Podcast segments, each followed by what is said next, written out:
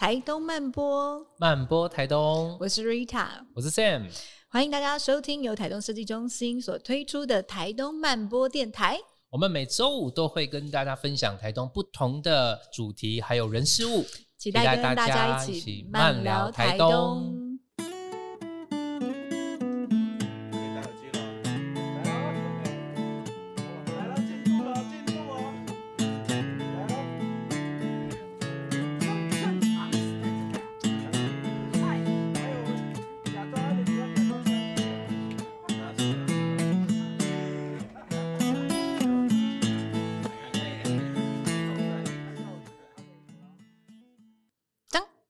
你要当我，当你当他。引言人，引言人忘记台词了吗？引言人。Excuse me, OK? Are you OK? OK。哦，呃，近几年南回其实呃红梨产业越来越蓬勃哦。从过去其实只有呃一个家族自己的产业，一直到现在目前变成一个产业链。嗯。呃，这段时间其实很快速的进展当中。那我们这一集呢，邀请红梨先生吴正中 Luwa 能够来分享他这一个从一个人的努力，一直到整个部落，甚至是他产业化的过程里面的一些辛酸史，我们可以呃请他一一来为大家分享。我们欢迎。红藜先生，Luwa，哇，哎，这边这边那么漂亮哦，哎，等下跟你 Luwa 开始就要把它跟，哦喂，马萨鲁，刚刚也是有喝一杯小米酒了吗？那个那个那个，我还我都是那个还没有喝就醉的人，哎，因为常常自己陶醉在自己创建的梦里，哦，但是我常常把梦化作为现实，所以很辛苦。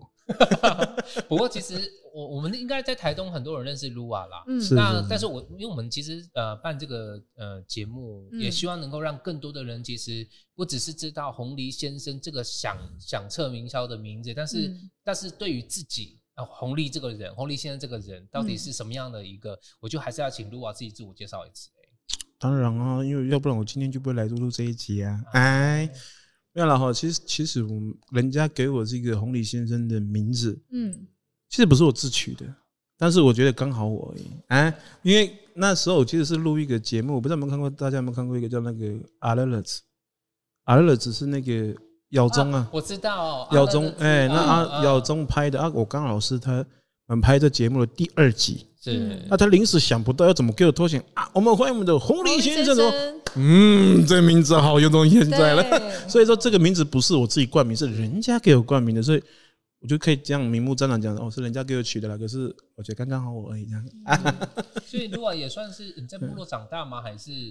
基本来说，我本来就是在，我是就在国小毕业之后就离开部落，但是也只在台东市区，嗯，新生国中读书而已，在新生嘛。对，那新生。毕业之后，农工还没一个月就被退掉了。Oh. 那我是正式离开台东，大概就在十五岁、十六岁的时候，就是去高雄高音工商把高职读完了。那读完之后就高职读完就当兵嘛，当兵我可是我还是留在台东，在绿岛。嗯，所以应该说我是比较像没有离开家乡的孩子啊，只是离家里比较近，但是没有整个离开之后一直在外面待到后十几年是没有了，就是。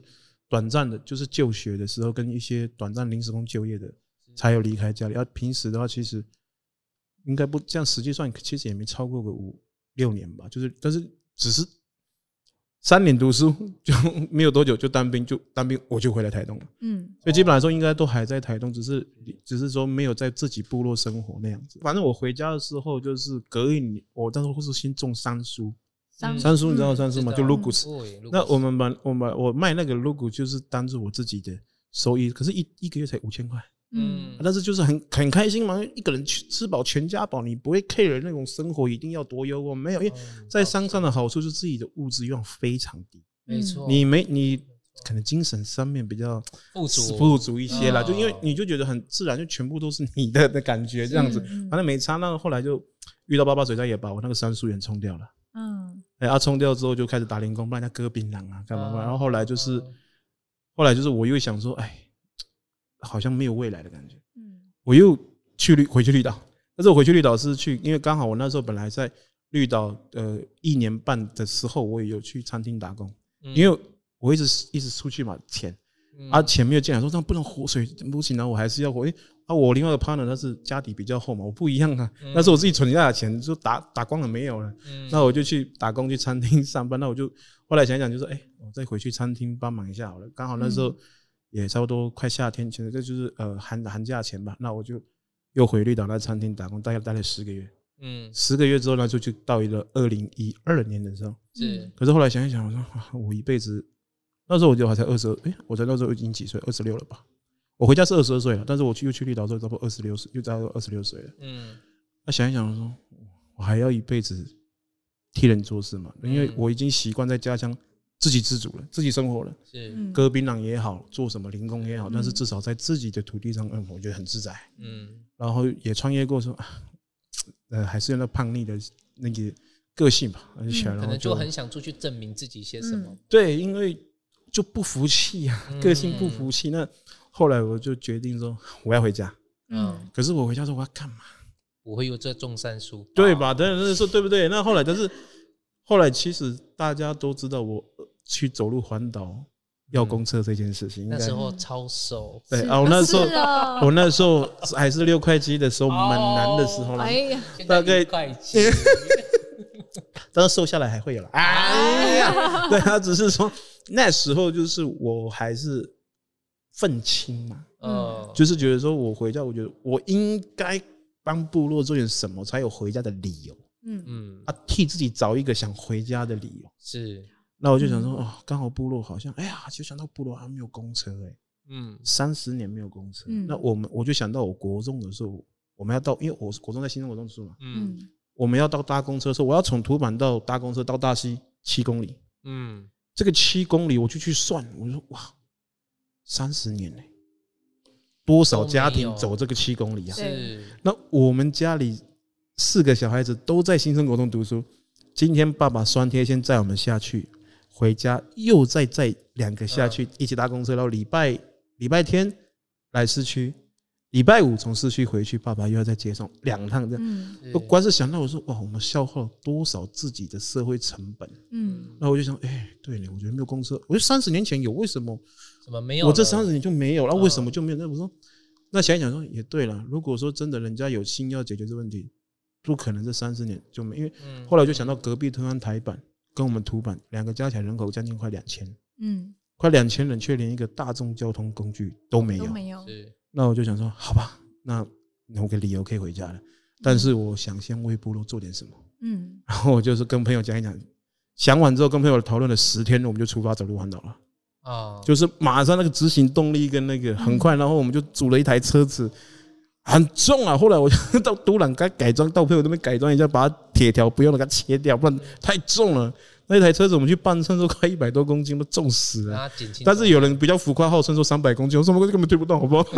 但是这至少说减轻负担。然后我的目的性是希望帮部落买一台公车，因为我国中就是坐那个没有搭公车的日子三年。是。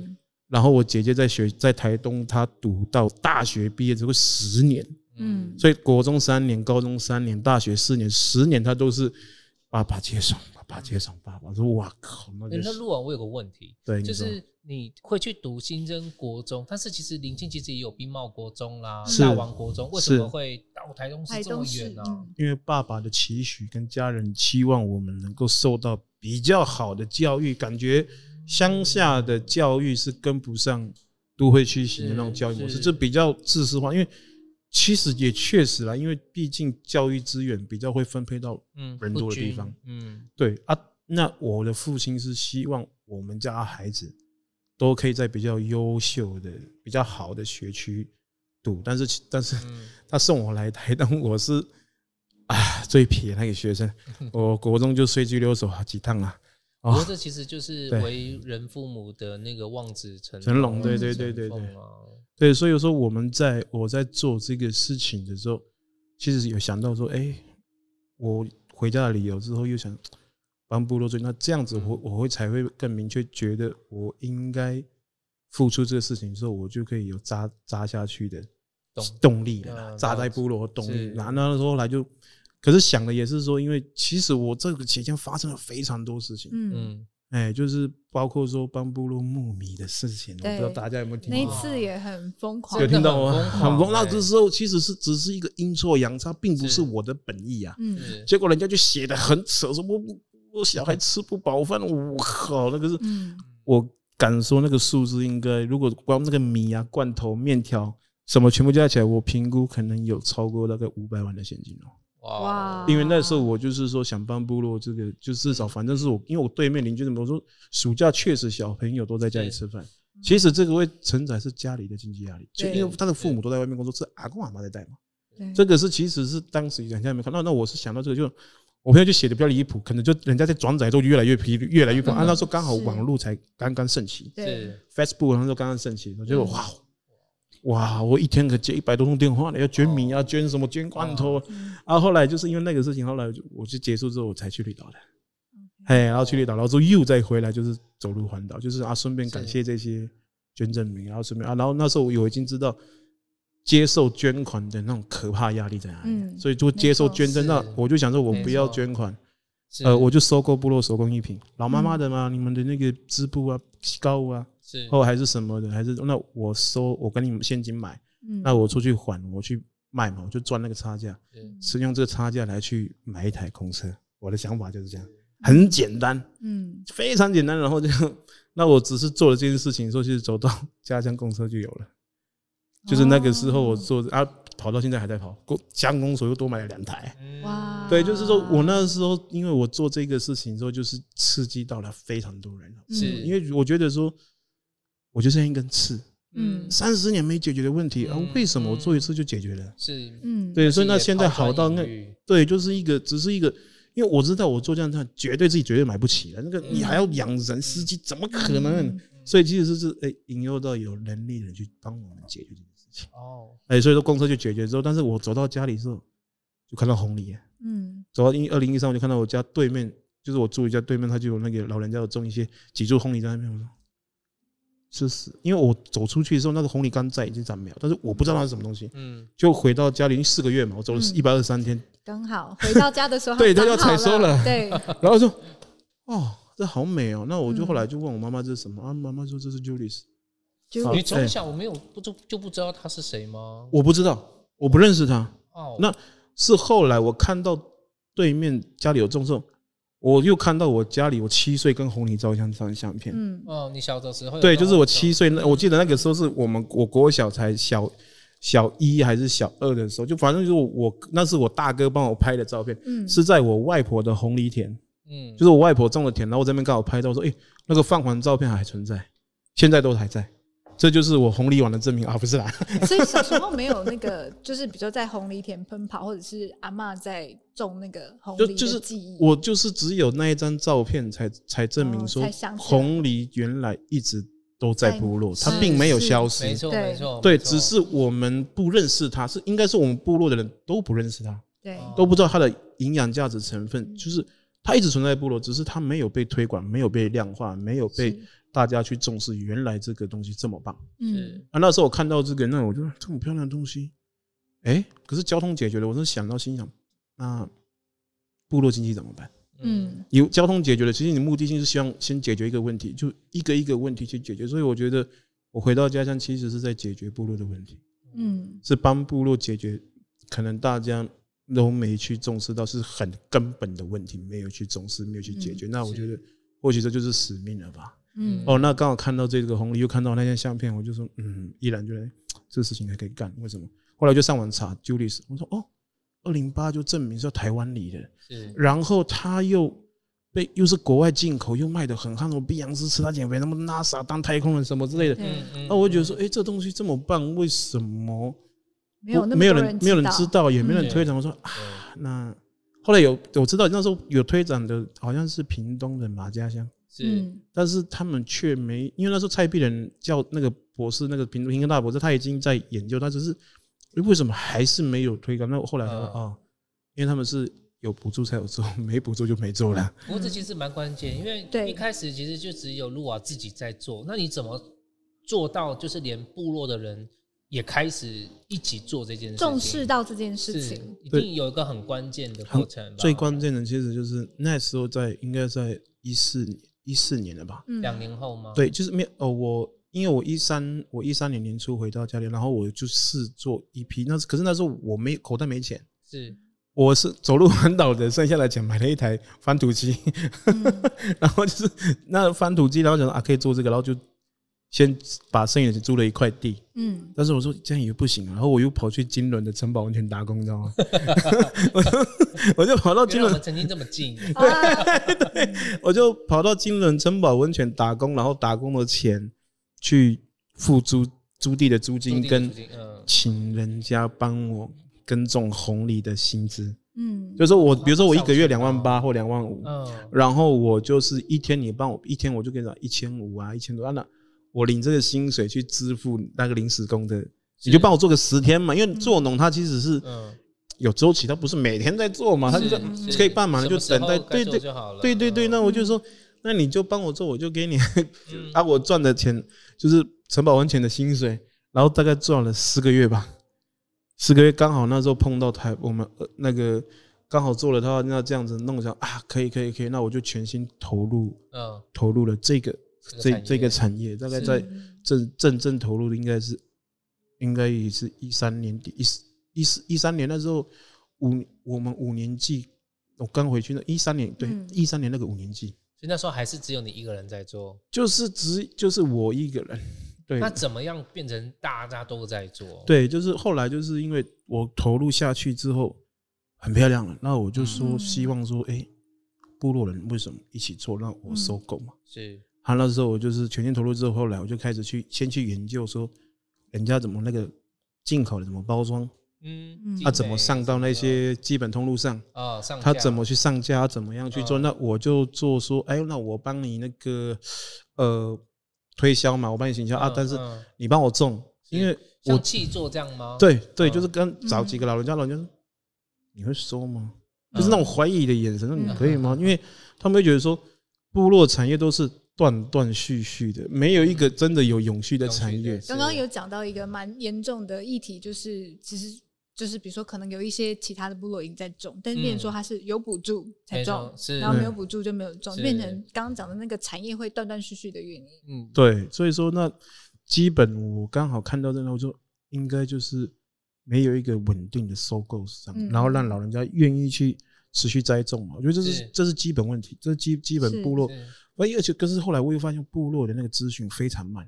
嗯，比如说他们当他们收到说啊，洛神花好价钱的时候，他们就种一堆，结果啊就崩盘。对啊，然后比如说生姜，生姜好价好好价的时候，就种生姜又崩盘了。没错没错。所以就资讯上面的那个接收的事情时间比较慢。是啊，所以都一直跟不上这个市场的不节奏。是啊，当好那我就想啊，那我如果开创这个，那就是我们来开创这个红利的节奏。嗯嗯嗯。哎，所以说那我做，那我收购就。他说：“先先想那个老人家说，真的吗？那叫邱金城，那个我都叫他舅舅了，无缘的舅舅好了。OK，然后就说，那你为什么？凭什么说我们要相信？他说，那没关系嘛，你先种一点嘛，那我就收。结果第一次他收了三袋，嗯，啊三袋我记得好像七十几公斤，那时候我一公斤要收一百三吧，还是一百五忘了，反正就是七千多块。嗯，他就哇哇，三袋有七千多块收入，是，结果才知道哦，那个是。”万丈深渊的开始，你知道吗？怎么说？万丈深渊的开始。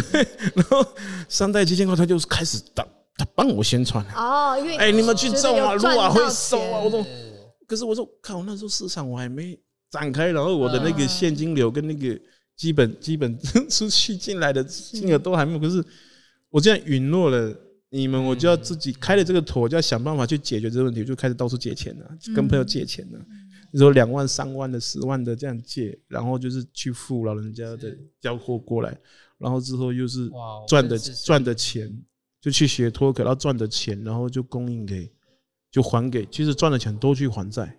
那你跟你你跟部落之间的关系有有因为这件事情有什么样的呃，你自己本身有没有遇到什么挫折，或者是说有遇到什么样的疙瘩，或者是有一些裂缝？哦，这这太多了啦，这个说不完。其实说。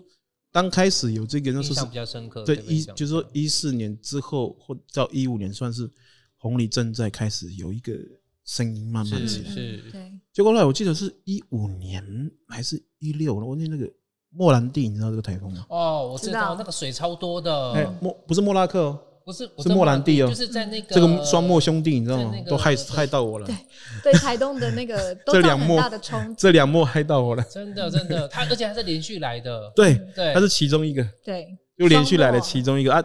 你看我二零零九碰到莫拉克把三叔元冲走，对，然后我记得是一，我忘记是一六还是一五。莫兰蒂把我刚买的脱壳机 给用坏，然后就把我的公鸟给打坏，把我第一块田那个营建好的那个自己自自己盖的公寮，然后里面的就是因为没有公没有太多的钱嘛，对，然后就 就摧毁摧毁掉，然后里面进去就泡水啦，怎么样？我说哇，损失惨重，损失惨重。虽然说那个可能对人家讲九年一毛几万块，但是对我们是我是靠这个在过生活的，那是非常而且。我那时候还不知道有补助这件事情，嗯，就傻傻的在做自己觉得可以做的事，嗯，哎呀，然后那就碰到这个倒了之后，我就哇，那怎么办？那结束之后就就就凉拌吧，就是就后来后来就是经历这个之后，那我就想啊，没关系啦，反正呃再借就好了嘛，就又跟朋友。啊，借掉了，然后怎么样？然后就是几万块，那时候我想把它啊，朋友还好，有些朋友就支持我的那个想法，他们会愿意说没关系的，但是我还是会意思意思分一点那个红利给他啦。是，就是说，但是其实我在负债，是老人家在赚钱，是，我在背债，老人家比我还要有钱。这个生态圈应该要怎么说呢？就但是因为为了理想嘛，我觉得，我觉得你最高最高负债最高金额到多少？一千多。哇！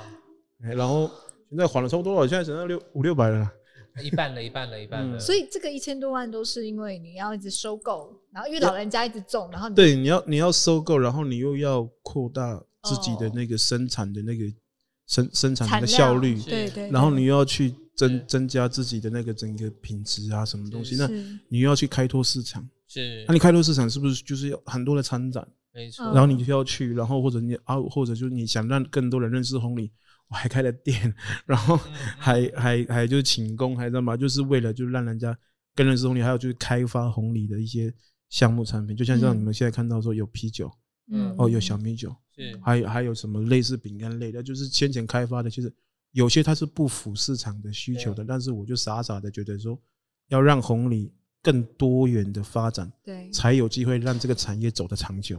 嗯，嘿啊，但是结果没有想到市场是不接受我开发出来的商品，嗯，可能太贵了，但是好东西，但是你觉得太贵了，是价，因为我们对那种价格的定义却还不会像市场的那个市场的那个那个我们的那个是自己成那个什么的，呃，我我们的知识不够了，我们对市场的了解度还是敏锐度还不够，对啊，所以这个都是磨出来的。是，那你有变聪明一点了吗？呃，我还是傻傻的啦，还是傻傻。但是我觉得我们还是要装傻一下。啊，因为毕竟，毕竟你已经有在这个浪浪浪怎么讲那个浪风口处。风口处站过的人哦，啊，你你摔过跤了。还有做第二趟环岛，我刚刚又好像没讲到，我说我环岛环环岛了两趟啦，第一趟是买公车啦，第二趟是卖红藜啊，一个是买，一个是卖，然后后来就是我第二趟是一五年吧。嗯，就是那个台风，台风来之前的时候，好像去环岛。我记吉伯特之前吗？不是莫兰那个莫兰蒂，莫兰蒂之前，好像是莫兰蒂之前的。那后后来我最最好像是我走路走走走到彰化，因为我都是从台中市出发，台中市出发走到彰化之后，我妈就打给我了。我妈就因我妈妈就跟我说：“对吧？九八狗，怎么的？就叫我回家了。”哎，怎么我我们我说 Julius 要收成了，人不够，这样说啊。红礼要收成了人手不够，叫我回家收红礼了。结果二零一六那一次，我就从彰化把我那推车放在彰化的一个国，完全什么国小对面，我 忘记了，一个那个一个那个暂放暂放，对，就暂时放啊。他刚好是我朋友开的电器行，中国电器行，嗯，然后就放在那边，然后我就回家收红礼，然后收到现在我没有那个彰化到台东这口没有补回来，所以才会变打子啦。还没有还完就对，没有这趟还没还完，第二趟还没有还完呢，那可能是给我下一步的使命吧。对啊，那然后就开始一直就专心做红藜的开发，然后一直在琢磨琢磨琢磨，其实到现在。哎，我想要跳开问一件事情，哎，就是我发现对于很多台湾人来说，环岛尤其是徒步环岛，好像是某一种仪式或者是一种成年礼，而且他从徒步环岛到前面，其实有自自行车环岛，其实都有这样一个一段一段一段。哦，像徒步环岛其实还是为什么卢瓦那个时候想要买公就是买公车这件事情，你会想要通过徒步环岛？因为我十九岁就就自己骑过脚踏车环岛了，是骑了十天就回回来。对对，然后然后后来就是徒步环岛，那时候就只是想说，想要要玩就玩大一点嘛。就是就只觉得干脆让大家都知道我们部落有这个问题。对，哦啊，那所以你身上有背牌子之类的？哦，没有，我这我推车很大。推车？我啊，我的推车就是很大台，就我那推车，你可以，我觉得你可以去 Google 或者 YouTube 吧。推车太猛了，我知道，我看看我那推车大概就 就超快一百公斤。可是我觉得，如果他其实他知道，呃，这个社会需要什么样的刺激耶？你有觉得吗？有，我觉得其实如果他是。他知道怎么样媒体注意他，对，议题高手，知道媒体怎么样去抓住他。对对，因为我曾经受过那个网络的教训嘛，哦，就是木米的事情。对，我就是因为我有经历过，这就不经一事不长一智。嗯，那你就会知道说，哎，怎么样制造这个社会的议题跟话题，让大家会去重视你的意见。是，那就必须你可能要做一个人家没办法做的事情，就是说。你做的事情是对这个社会是有意义的，是甚至对你家乡是有意义的事情。是，你就对你就要把你就要把这个事情是转为是它的结果是你希望它的结果是好的，对，并不是说这个结果只为了你个人。是，所以说那我抓到说你我就是希我就是要做这个，大家会有共识说，诶，你做这个事情是对地方好的，嗯，是，那你去做就绝对不会有太多，哪怕有反面的，但是大部分说好的是占七成啊。了解，对对对，其实它也是某一种，刚刚讲就是它其实就我觉得它是一个放大镜，是就是比较容易被看到，但是相对大家也会去检视，没错，就是你这件事情真正的目的到底是什么？对对对，所以说你就把那个初衷的那个好的初衷留下来，让让大家检视到检视到，我懒得去检视你，因为他们都知道你在做的事情，嗯，久而久之就是哦，原来这都在做一件事情，只是希望家乡好而已。对于卢瓦来说，你想要改变的东西是什么？就是你会愿意去承受这样，比如说上千万的负债，嗯、然后去做红利这件事情，然后其实那个带给你那个支持的力量，跟你真正在这件事情这个创业的项目里面，你想要去让大家都看见的价值是什么？其实因为就是部落有在改变，怎么说？就比如说像我现在部落多了一些回来开民宿的老板。其实也都是年轻人，就那个金树啊，嗯嗯，然后之后我的我的那个我以前的 partner 帮我工作，现在开也是开了早餐店，做的混的好好的。哦，然后你又看到很有其他愿意回来了，对，那你会看到说啊，蓝宝又弄了一个，又弄一个书屋跟小米，那他们这些东西其实都可以跟我有连接。这么说？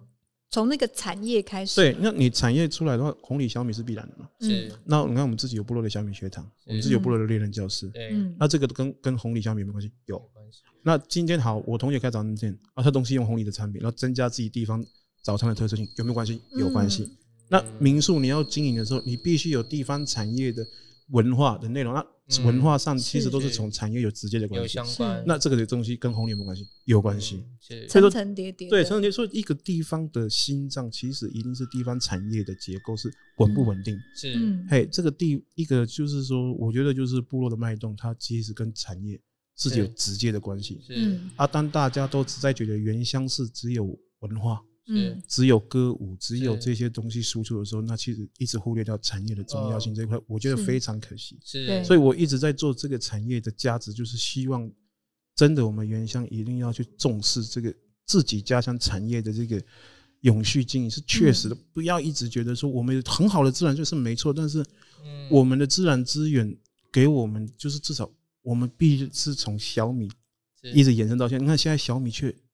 比红米还少了，你们发现？最近可能大家不知道有没有？是，嗯，我觉得现在小米比红米还要少了。所以红米其实，在这一两年是还蛮受到关注的。对，但是小米小米却销售，其实我们小米比红米更重要啊。是，尤其在传统文化里面。因为十二年前我刚回家的时候，小米七十五块一公斤。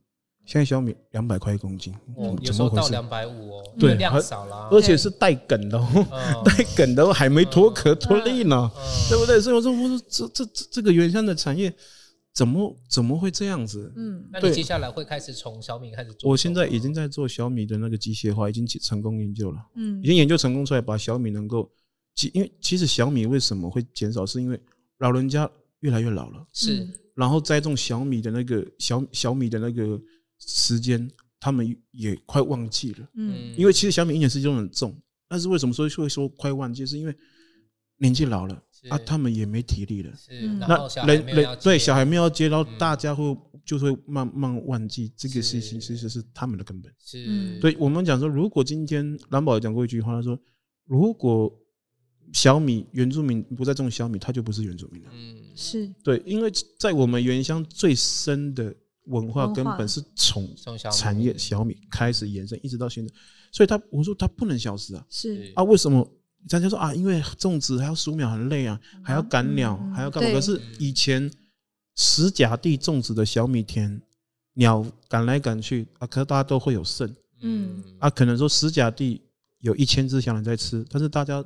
够吃嘛？你你都吃不完嘛？嗯。但是现在一甲地还是一千只小鸟在吃，嗯、所以说并不是说小鸟的问题，而是产量没办法达到以前那种规模。嗯。所以我就有说啊，为什么产量没有办法规模？所以你有嗅到这个商机？对，我觉得这个时候又是我出手的时候了。欸、可是我想跳开一个话题，因为其实刚刚有讲到一个让我觉得有一个默默的心酸感，就是说。嗯露娃说他想当英雄，对。那我其实上看过很多英雄片啊，我觉得其实呃很少人会去探讨一件事情，是英雄背后的家庭。就是你这么想当英雄，那你的老婆、你的小孩，或者是你的家人，嗯嗯，他们怎么看你在前面当英雄？就就就只只在替我担心啊，哦，只是替我扛着我自己的梦一起跟我走啊。那因为我今天你看我三个孩子。嗯，那哦，三个人呢？嗯，然后红里小米哦，啊，红里小米洛神花，啊，可以，对，我就记得他他有一个小红里啊，对，一小红里是老大嘛，小小里是老二嘛，啊，然后老三应该叫洛神花好了，随便了，可以，因为是男，因为因为那是那老三是儿子嘛，在五月十八号就出生了，快了，OK，那那因但因为还好是我老婆在还不认识还不认识这个社会的时候就被我搞定了，哎。因为因为毕竟我的经历的社会历练比较深嘛，哎呀，知道什么时候开始栽培，不是啦。但是是因为他们看，也绝对是看见我在努力的事情是真真实实在做，并不是只是嘴巴上面讲，是是我在实践我自己想要的部落生活。嗯，那我会透过任何的办法来去解决我现在碰到的问题，哪怕今天碰到一个，比如说好，我跟他借过好多次钱，嗯，可是我我还的比较慢一点，但是。他可能就会变成哦，我们就单纯朋友、好朋友。你有支持过我，但是我还会这种，我不觉得不，我觉得比较。但是，可是我还是会觉得说，有一天我说，哎、欸，再帮我一下吧。嗯。但是他们说，我真的比较没办法，还是什么。但是慢慢就是你看，这是真实在发生之后，哦，这个久了就就是只是朋友了，可喝就可以可以喝酒没关系。嗯但是他可能真的也帮，因为毕竟大家有家庭。是。你看我从没有家庭接到有家庭。嗯，啊，从有啊，现在正在正在背正在缓，慢慢有在减轻自己压力，没有错。但是另外一个压力也形成了，但是我还在扛着它啊，因为我觉得这个毕竟我已经开创了这个事情之后，我没有回头路了。嗯，那他们只能跟着我一起干了。是，那跟着我一起干的时候还好，就是说我的价值跟我自己的价值观都灌输在自己家庭上。跟他坦白讲说，因为原乡。我不能不待在家里，因为当我不在家里的时候，我自己觉得自以为是，好不好？我自己我只会自己觉得说，这个产业它就会不见。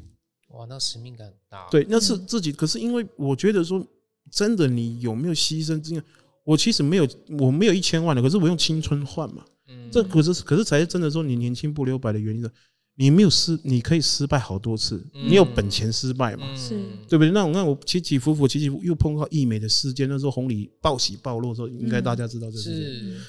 我被骂成是米虫啊，我被部落骂米虫，就是那时候我收购是已经超过两百块一公斤，对。然后易美说要收购一公斤四百五十块，嗯。然后你看两百块跟四百块有两百的价差，我还被其他的青农说我就是不，我是只是。扛着部落产业的大旗在那边挥舞，并没有真正照顾部落。嗯，可是他们讲这句话之前，我在部落做红利已经三四年了。嗯，三年四年，那那企业把这拉高的时候，最后面他们有收购到，他们可能连收购我的十分之一都不到。嗯，对不对？那最后就造成这个红利原本大家期许是百五十块，变成到八十块九十块。哇，大暴跌。对啊，可是云霄飞车。对，可是我收购价是两百块哦。对，所以所以你说农农民会怎么面对这样的事情？那我被骂米虫，被骂完了，那么就算了。你们没有人跟我道歉呐，是，对不对？那所以我就说，哦，I don't care，OK。不过像陆老刚刚有提到，就是说，因为早期其实就是好像看到他种红藜，就我也种红梨，然后会造成价格失就是失衡嘛。对。那现在这情况在南回，就是说，呃，红梨、小米、洛神有改善吗？你觉得？你说红藜、小米，就是它的价格的稳定度有没有？跟它的那个种植的就就是被打回原形啊？什么意思？就是我当时一开始收的一百三，它就回到了当时我收购那个，因为因为我觉得一个产业哈，我看到也就发现到农业的容错率很高。是今天这个产业失败了，可以转货别转转做别的嘛？嗯，那他们就是很多玩票性质，就是哦价格好。那其实价格好不见得市场好，就是叫好不叫座啊。嗯嗯啊，但是他们就觉得说啊，农业就像我讲的，很多农业那个资，很多农增咖啦跟部落那个讯息很慢。是，哦，当他们听到这好价的时候，却不知道，却不知道全部的人一起在走。对对，所以现在还是一样吗？呃，现在的话，我是担心木鳖狗，呃，不是木鳖狗，那个印加狗。OK，哦，印加印加谷，我是会觉得有可能会崩吧。OK，所以其实像卢瓦这样子的人很重要，就是他可能是作为一个部落的桥梁，就是他要能够去跟市场对话，去衔接到市场，是，然后再把这一些可能比如说。行销的观念，或者是市场目前的那个价格，你的感受的那个反应的状况，它其实能够让部落就是更快的去接轨。没错，因为它跟跟部落又语言相通，对，所以它的那个桥梁很重要。而且还有一个东西，我觉得是可信任感哦，是因为毕竟是同一个部落，其实它跟可能外来的不管是企业或是什么，在收购上，在沟通上，其实那个马上。连接跟那个信任的程度都会有落差，没错。对，因为其实那个时候发生这个疫苗这个事情暴露、暴起、暴的时候，当时跟我原本合作的农户，那时候应该二十二十六、二十六七个，然后瞬间就变成只有十几个。哇！然后后来那十几个想再回头的时候，不好意思，我的我的我的我已经受伤了嘛。是，哎呀，我的心我的心门就关上了。不是啦，哎，我心一打烊哦。啊，不是，就是说我已经把我那个就是说呃信任什么哦就哦对 OK 哦 Anyway OK，然后就是那样的感觉啦，就是觉得无奈嘛。我们讲那个甲骨台啊。妈妈常常讲加古达嘿，加古达嘿，嗯，加古达就很很无奈，还嗯啊还能怎样？还能怎么样？对不对？啊，然后类似就是那样，那那我就想说，干脆就呃，你们让这个事情先消极一阵子。所以，OK，我那一阵子其实我有搬来台东，住在台东一年多。嗯，那时候刚好我的老大要出生。哦，好，OK，然后我就搬来市区，就一年多就没有在家乡，就晚上才回到家里。啊，只有我的父母在家里应对这些，嗯嗯，闲言闲语、酸言酸语啊。不过还好，我父母也经，因为他他们不会去攻击我的父母，因为我父母在地方还是一个好人，是他们只会觉得说，哎，那但是我毕竟还是我父母的孩子，嗯，那是不是他？那我会思考的是说，哦，他们会不会面对到这个时候也是听，其实也是听我当遮风挡雨嘛，是。但是我并不是逃避，而是我是说，我觉得我先暂时哈，暂暂时先。不要待在部落，这样要不然很麻烦，因为找上山很多。对，就是低调处理它，低调处理它了，就是等从对冷处理了。我觉得讲到这个部落，或者是讲到一些创业史，都觉得好想要干一杯。嗯，哎，我们来干一杯，来干一杯，真的，这个创业啊！哎，三个，我们三个都是创业者，天啊！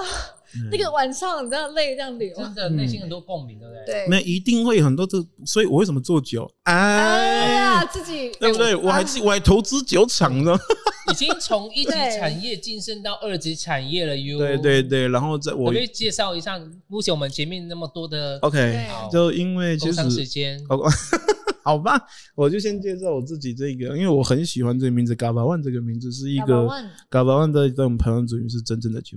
嗯，对，那为什么叫真正的酒？其实这个也是一个小典故了。为什么一定要做这个红藜小米酒？嗯，那为什么现在才出来，而不是我刚才说？后来我觉得说，因为一开始的那种冲劲都是在追求，觉得人家好像在他们，他们有这些需要，什么需要怎么样？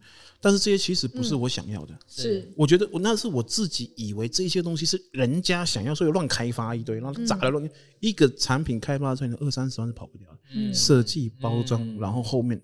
可是你要承载的是它的保存期限，对，带给你的压力，对，对不对？囤货的那个，对，所以我囤完货的时候卖不完的就烧掉嘛。是，OK，一烧就烧了二三十万，很正常，对不对？那这本身，但是其实我就觉得说，就是当时就就傻傻的，真他妈的傻，骂脏话了，OK，就真的傻，哦，就是真的傻。那后来为什么他现在就慢慢的黄埔，就是黄埔归真，就觉得说，吃红米嘛，那。红藜到底是什么？嗯，我就那后来我就开发了比较很简单的东西，红藜米嘛，就大家煮饭用的。是，然后也做了红藜粉，就把红藜原料磨成粉。啊，从那粉一样是吃红藜啊。嗯，原料百分之百红藜磨成的粉。嗯，然后就是在烘烤，对不对？然后增加了一些密糊，也蛮香的。嗯，然后又把红藜磨成一片一片，像麦片，百分之百的红藜磨成一片一片，冲进来就可以吃的。嗯嗯，这才叫吃红藜嘛，啊，对不对？然后你说，你说什么叫红藜？这一罐就是。嗯，就是因为它是完整的红藜粉，然后都是可以直接吃的，嗯，啊，百分之百的，啊，这个然后把红藜磨成片类似。那后来又说，那红藜它还有就是哦，我们原住民就做这嘎巴湾，就是我们排湾族有个五年祭，嗯，我大家都知道，其实，在我们土版是五年祭是没有成的断过的。那这五年祭其实是我们这样看，如果说以我们家族那个头目家族现在当家的包家的他们家族大概有六百年，是，嗯，他是没有断过这个仪式，对，那。后来，但是我还当时我还不知道，原来真的，人家我这是听人家说，红藜是以前酿酒的，但是我们部落我没有听到这个事情，嗯，是。我没有听到这个说红藜是酿酒，我不知道，一般都是以为是小米酒，对，对，人家说红藜去发酵小米酒是以前人家说，那我们就也当它把它当做是哦，好像就是吧，嗯，但是在我们部落其实没有这个事情，嗯，那为什么坚持做红藜小米？后来就因为有一次。有一个巫师从屏东，他到我们部落要买红梨，嗯，然后那个我们部落有个我的那个我的那个表姑的巫师吗？对对对对，我那刚好是我们表姑，我们也是从鼓楼来的嘛，嗯，他就说，哎，那个巫师就说，跟那个我们那个表姑讲，哦，跟我姑姑讲，就说，哎，那个。你我知道你们部落有一个年轻人在种红藜，你们有没有？他们是讲没有有没有红梨？这样说有啊，啊他自己刚好他们家里也有嘛，就给他，然后他就把这个故事分享给我。嗯，他说那个巫师跟他讲说，为他就问那巫师，你为什么要拿红藜？说因为我们要我们要办五年祭，嗯，啊我们的五年祭也是复振，就是有办回来了，并因为有断过至少四五十年，很多很多排湾部落就断过四五十年。是，他说他们要办那，他们要真正的那个。真真正用红梨发酵小米酒去祭祀用，嗯，为什么一定要用红梨？说因为老人家以前是真的用红梨去酿酒，是，所以说哦，他说五年祭的时候一定要用这个祭祀跟祝福，一定要用红梨发酵小米酒。说哦，原来是真的，这个事情是真的，所以他们复振，他们五年级要复办的时候，他说一定要用红藜发酵小米酒祭祀，因为老人家只记得这个味道，是，所以我就把它取叫嘎拉万。就真正的酒，就那对，那后来因为又是我们部落五年级是没断过的地方，但是我们部落却没有传承这个红梨小米酒的一个技术下来。那我是搭配现在的技术，是。因为也要符合食品法规嘛，这必经的嘛，对不对？那然后就是把把我们的文化生活化，啊，那大家去分享，让大家认识哦，嘎巴安的背后承载其实是我们排湾族五年级这整整个历史的渊源。嗯，对不对？那所以这个酒它是有意义存在。如果今天你跟我讲什么是台湾真正的酒，嗯，对不对？你你你会讲金门高粱吗？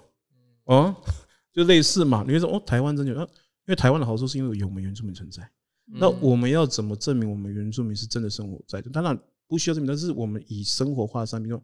后来我就跟全家，因为我会上通路全家，我就那时候一直跟全家讲，就是最近的讯讯息就上全家，对对对，全家的广告，我们这边是首播透露。OK，没有，因为我就是我就是说做这个，就跟全家讲说，哎，我们为什么要支持你们原住民啊？嗯，还会说我们台湾哈两千三百万的人口哈，嗯，我们原住民只有呃大概五十七万，嗯，大概二点五趴嘛。OK，那二点五趴，那可是全台湾的主流通路，你们这些全家便利商店 Seven。哦，什么 Jason 是什么全联什么加的，我现在跟估计要两万家吧。OK，好，你们有两万家，可是你们连一样原住民商品都没有。嗯，而你们还跟我谈什么地方创生？嗯，你们还跟我讲什么叫在地化？嗯，对不对？全台湾有两二点五趴的原住民，可是全台湾的主流通路没有一个原住民商品。嗯，我说哇，那就应该我们要支持你。嗯、因为你的一席话就被打动了。对，因为我觉得说你要在地，你要讲求在地化，嗯、你要讲求，就是还好，我也已经经历过这么长的时间的磨合，是知道这个市场的基本法规，我们要我们要合法，对，我们要符合这个市场的那个基基本，比如说哦，它你不能是私酿酒嘛，这些基本都知道。嗯、那但是我们又要符合，说又不能被传统的。又不能被传统的那种框架给绑住，对，啊，你必然就是一定要说要打破这，才可能继续突破。我自己觉得部落可以提升的地方是了解，对，所以说会去做这些很多的投入跟但，但是我就是已经把它创出来了，嗯，所以我才会有勇气跟很多的精神力去继续走下去的原因。其实都是这些东西都是承载了我继续走下一步的一个动力啊，这样。了解，所以路瓦其实有非常呃。感动的心路历程，从一级产业一直到二级产业。那如果你要说说看，你对未来的这个产业的期许是什么？哦，我觉得就是我还是希望就是顺其自然，但是我不会让它消失了。是我们不能让它消失了，而、啊、我们必须要继续的去是最好的方法，就是像我现在讲，为什么我我连小米都想都已经解决那要机械化的问题了。我就是把小米跟白秧苗化嘛，跟白米一样。那因为白米以前它就是。都是人在插嘛，是，是，对不对？我说小米为什么能不能不能改成插秧呢？嗯，它只是在旱地跟那个水稻的差别。那我就把小米跟秧苗化，然后去做插秧，那就是省略了我们老人家疏苗的过程。是，当然人家就说啊，疏苗这个是有有什么？可是我觉得说都快消失了，老人家都不想种了，连疏苗都好累了，嗯，对不对？那。当然，我们就想办法，我们这个东西可以保留嘛，但是我们必须要跟上现代的需求。对，那你就机械化把它解束解决，就是可以量产了。那量产之后，我们就不怕小米来了，不怕小鸟来了。小鸟，小鸟。对啊，然后那我又可以解决前端生产的人的那个痛苦点。是，那我可以做呀，小米的秧苗中心，我供应给整个南回地区想种小米的人。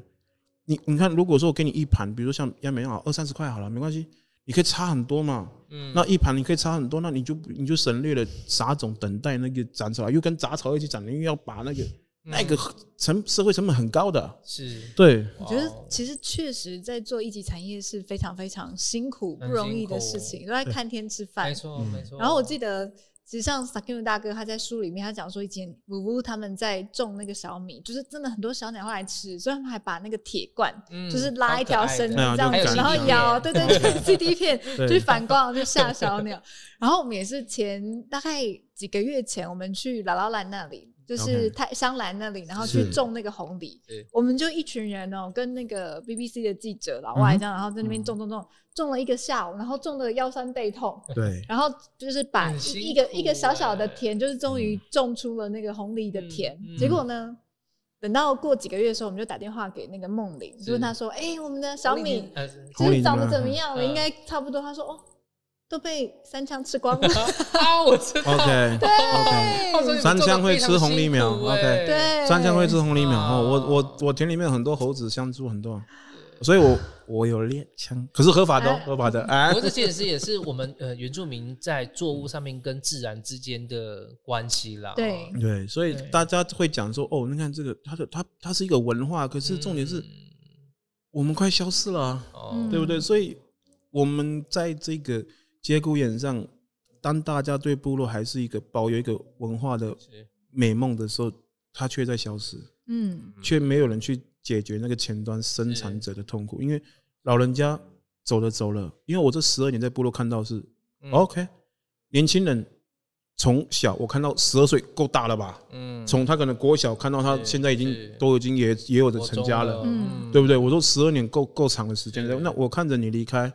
我看着老人家走，是。啊，但是我们的东西，哎，红米或许好了，嗯，可是怎么小米本来比较大众的，就快快没有了，嗯，到接现在我连收小米都收不到，哦，也也不敢去开口要，因为我知道没有了，那势必一定发生了很严重的问题，嗯，对，所以才会去做多，那我必然要去克服，哪怕你说它是会消失什么，我可是我说我不能，是。都没有了，你还你还跟我讲那个很多哦那种。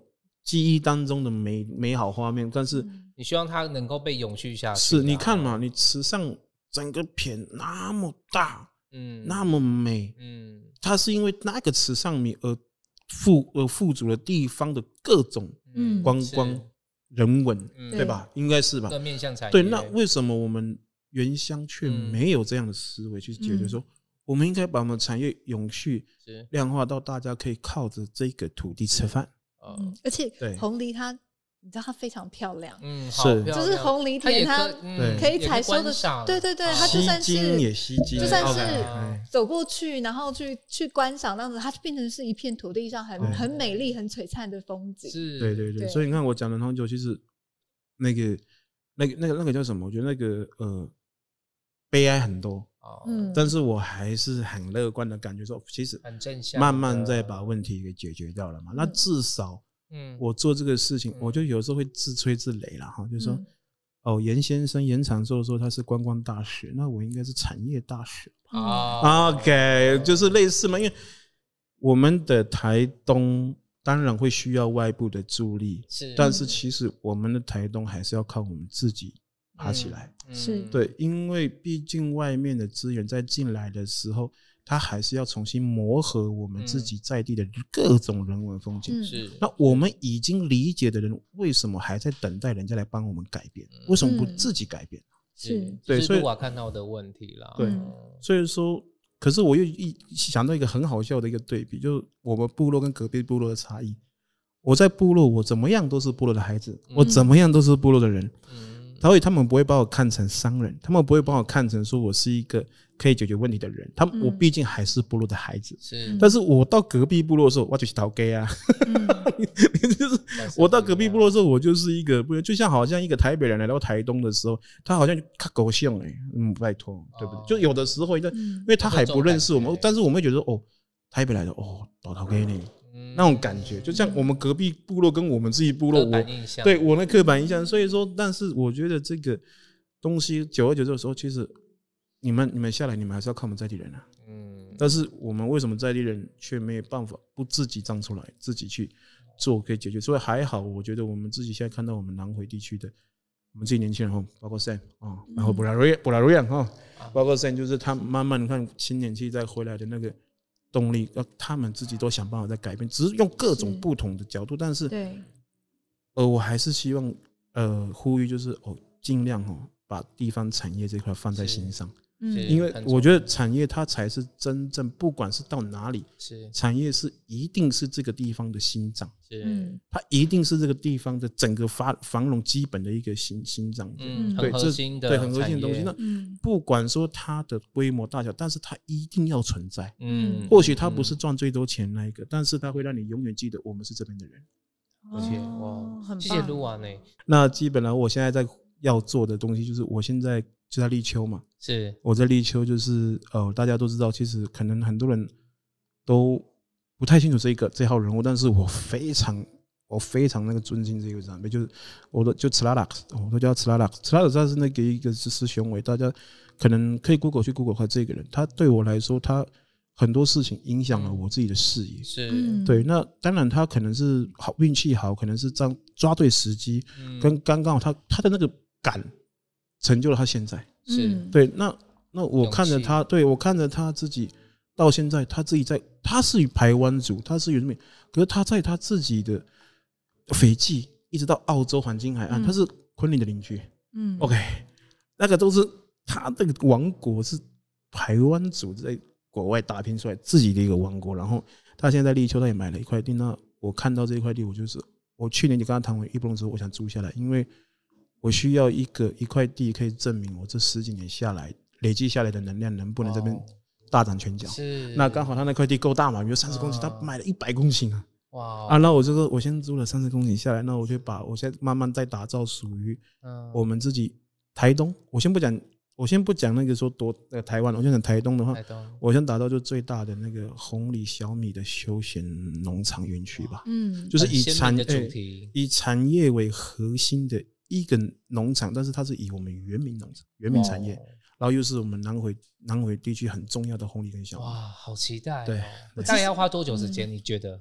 如果快的话，一两年了。哦哦，因为如果如果最快的话，我可能半年了。但是因为我毕竟是一定是符合当地自然的风景，就不需要太大的建设。是，你就只是割割草、翻翻土、种红藜小米。然后就是因为刚好我知道那个立秋有个小米学堂吧，他知道？嗯，是。啊，你小米学堂这个学堂第二中，第二中，OK，南回四中，OK，你你有个小米学堂，你至少要有个小米田嘛，嗯啊，要就有个可以看的嘛，那我就帮你造个小米田吧。对，我其实从卢瓦的从一开始，然后到现在的分享，我都会觉得说。哇，他就是一个心脏非常大颗的人，而且他是一个非常敢于做梦的人。勇敢，对，就是好像永远都在把事情，就是永远不是把老婆肚子搞大而已，还把事业也都搞得很大。对，那其实这一路走来，包含那个时候也因为就是因缘机会之下去看到了那张照片，然后去创了这个红梨这样子的项目，然后去发现到哦，红梨即使是这样子的食材，它其实对于部落的。一些生态也好，或是文化的传承，甚至是很多的年轻人的返乡落地生根，它都在这个一级产业里面就产生了很重大的一个一个根本的力量。没错，对。那我想要就是最后，如果是问露啊说，对你来说，就是创业这件事情，它代表着什么？然后跟你会不会想要给，如果说有有机会也是返乡的青年，然后在自己的家乡里面创业的时候，有没有什么过来人的宝贵的？心声或者是建议想要给他们。呃，其实我这这句话蛮常讲哦。其实我们创业哦，不是赚钱的，嗯，我们创业是解决问题啦，嗯。哦，你是看到这个问题，你因为你会觉得说你可以解决这个问题，那为什么没有人去看到这个问题？是因为你看到问题了，你想去解决它，你就自然就创业了。嗯。哦，我们创业是为了解决问题，当然解决这个问题，它的效果是好的话，赚钱就是必然的结果，是，对不对？你不是为了赚钱而做，你是为了解决问题而做。对。对，久而久之觉得哇，这钱真的是假的，是，真的很讨厌，但是。我真的有时候谁发明钱的，然后在鞭尸啊，把人讨厌。其实我后来有一个领悟哦，因为我在刚开始创业的时候，我会觉得说，好像创业者，你知道，因为我是那种假书生，就是会觉得说，讲到钱就是有点铜臭味。可是后来我慢慢慢慢的发现到，其实真的像露啊讲的，就是其实你真正的创业就是要能够去解决越多人的问题，是，而且越头痛的问题。那这样子的人，你就是能够赚到越多钱的人，是，因为钱它是什么？它就是顾客的感谢状。嗯，对，因为我觉得说这个就是这个就是这，因为我就跟我常常跟人讲，哎，我去解决人家没有办法解决问题，那赚钱就是我的事情了，是赚钱就是我的答案了，是，就大概是这样了。嗯，能够做自己很理想的事情，然后能够为部落带来一些改变，然后又同时能够在这个中间当中去赚到钱，这是。因为他毕竟还是要生活嘛，没错，这大家必要的事情而已嘛。所以说，只是说我们怎么样活化自己的产业的地方，然后说这带动这东西能够导入到我们自己家乡，然后慢慢的去解决我们家乡的问题。因为毕竟经济这个东西还是要产业去支撑，来去支撑的。对对。所以地方人做地方事，我觉得今天非常开心，邀请到噜啊，对，来到我们现场分享他的这个心路历程，非常高潮迭起，真的好像坐云霄飞车，云霄飞车是，哇塞，我觉得真的太猛了，很多的故事都非常非常精彩，好，非常感谢露瓦，对，感谢露瓦。那我们今天就呃非常轻松愉快的节目就到这里，台东慢播，慢播台东，我们下个礼拜五再继续慢慢聊喽。拜拜，拜拜，See you again，拜。